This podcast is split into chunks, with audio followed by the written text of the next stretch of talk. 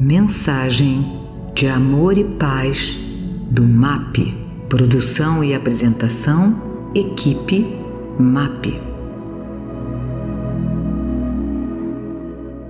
Amados irmãos e irmãs, na coleção Fonte Viva, livro Pão Nosso, item 13, Estações Necessárias. Primeiramente, nossa prece, amado Mestre Jesus, nossos queridos guias espirituais, pedimos vosso amparo e proteção e inspiração para a leitura e comentário deste item, que assim seja. 13. Estações necessárias. Arrependei-vos, pois, e convertei-vos, para que sejam apagados os vossos pecados, e venham assim os tempos do refrigério pela presença do Senhor. Atos 3, 19. Os crentes inquietos quase sempre admitem que o trabalho de redenção se processa em algumas providências convencionais e que apenas com certa atividade externa já se encontram de posse dos títulos mais elevados junto aos mensageiros divinos. A maioria dos católicos romanos pretende a isenção das dificuldades com as cerimônias exteriores. Muitos protestantes acreditam na plena identificação com o céu tão somente pela enunciação de alguns hinos. Enquanto enorme percentagem de espiritistas se crê na intimidade de supremas revelações apenas pelo fato de haver frequentado algumas sessões. Tudo isto constitui preparação valiosa, mas não é tudo.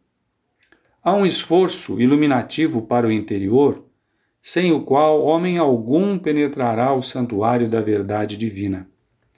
A palavra de Pedro à massa popular contém a síntese do vasto programa de transformação essencial a que toda criatura se submeterá para a felicidade da união com o Cristo.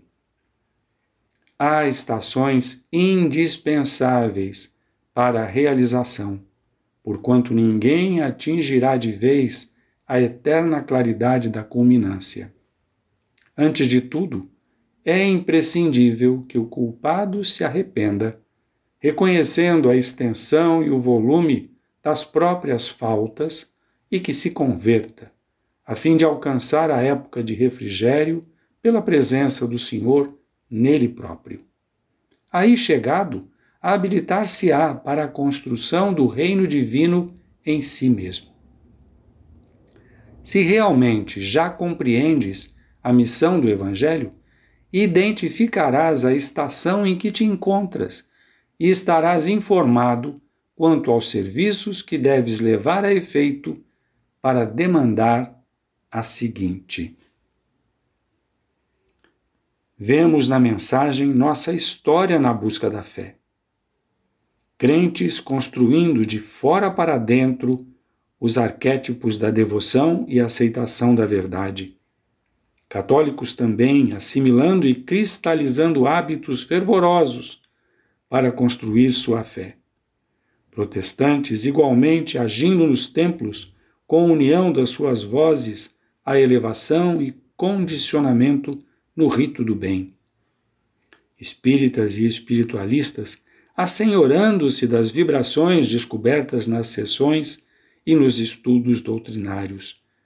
Todos no caminho da busca, nos diz Emmanuel, que é de fora, do exterior.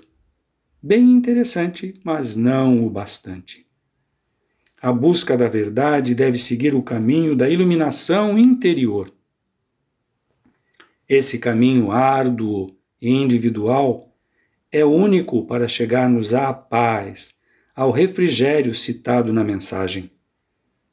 A interação e integração com Deus. As etapas consecutivas nesse caminho nem sempre são reconhecidas de imediato ao vivermos a experiência própria nelas. Apenas alguns de nós, passado o momento da fruição dos fatos, alegres ou tristes, podemos analisar e julgar o aproveitamento dos resultados obtidos nessa etapa para o nosso espírito eterno.